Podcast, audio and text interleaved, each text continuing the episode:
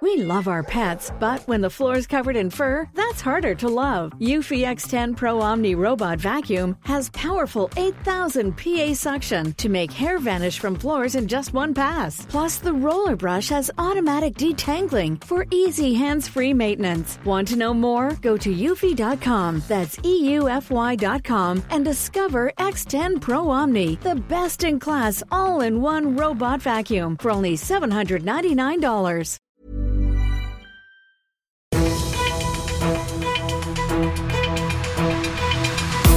95 5 Charivari, das München Briefing, Münchens erster Nachrichtenpodcast. Ich bin Ludwig Haas.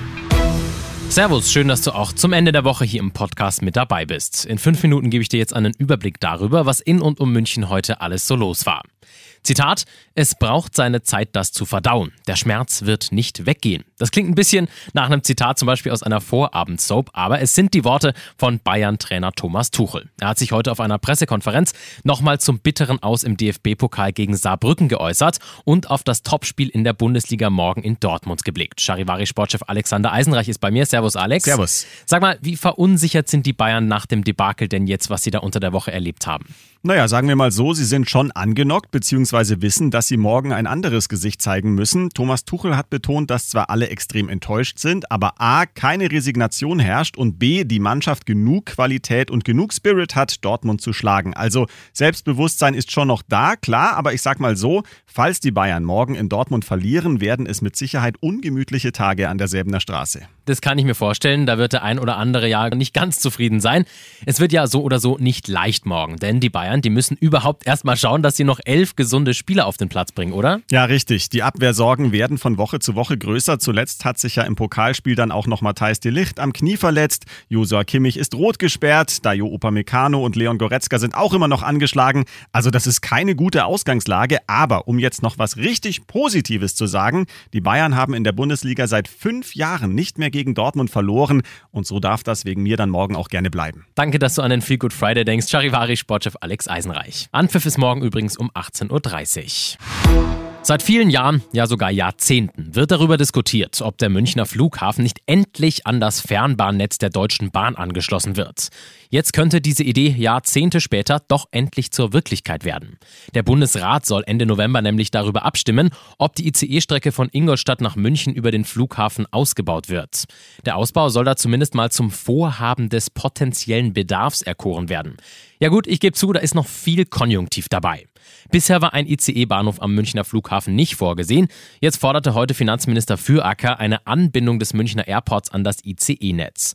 Spannend ist, dass ein solcher Fernbahnhof tatsächlich beim Bau des Flughafens in den 80er Jahren geplant war, aber niemals umgesetzt wurde.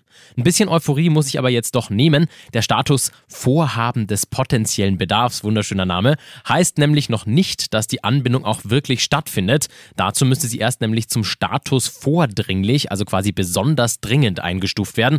Und das passiert gewöhnlich erst, wenn eine Nutzen-Kosten-Analyse positiv ausfällt. Du bist mittendrin im München Briefing, das ist Münchens erster Nachrichtenpodcast. Und nachdem wir gerade schon darüber gesprochen haben, was in München alles so los war, werfen wir jetzt noch einen Blick auf das Wichtigste aus Deutschland und der Welt.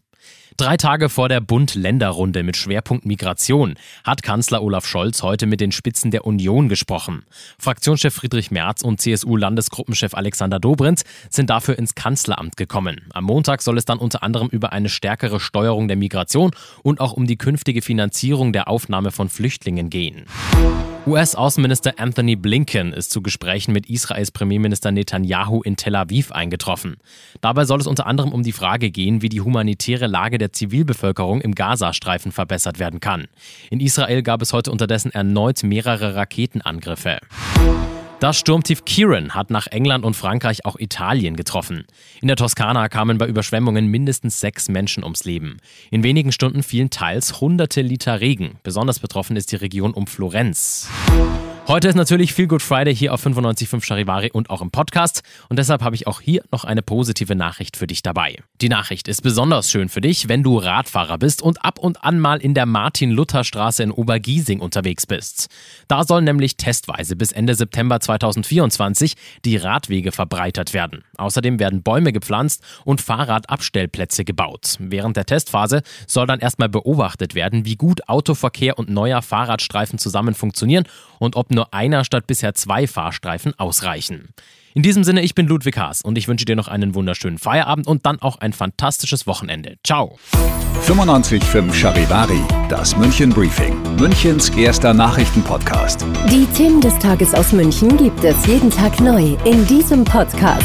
Um 17 und 18 Uhr im Radio und überall da, wo es Podcasts gibt, sowie auf charivari.de.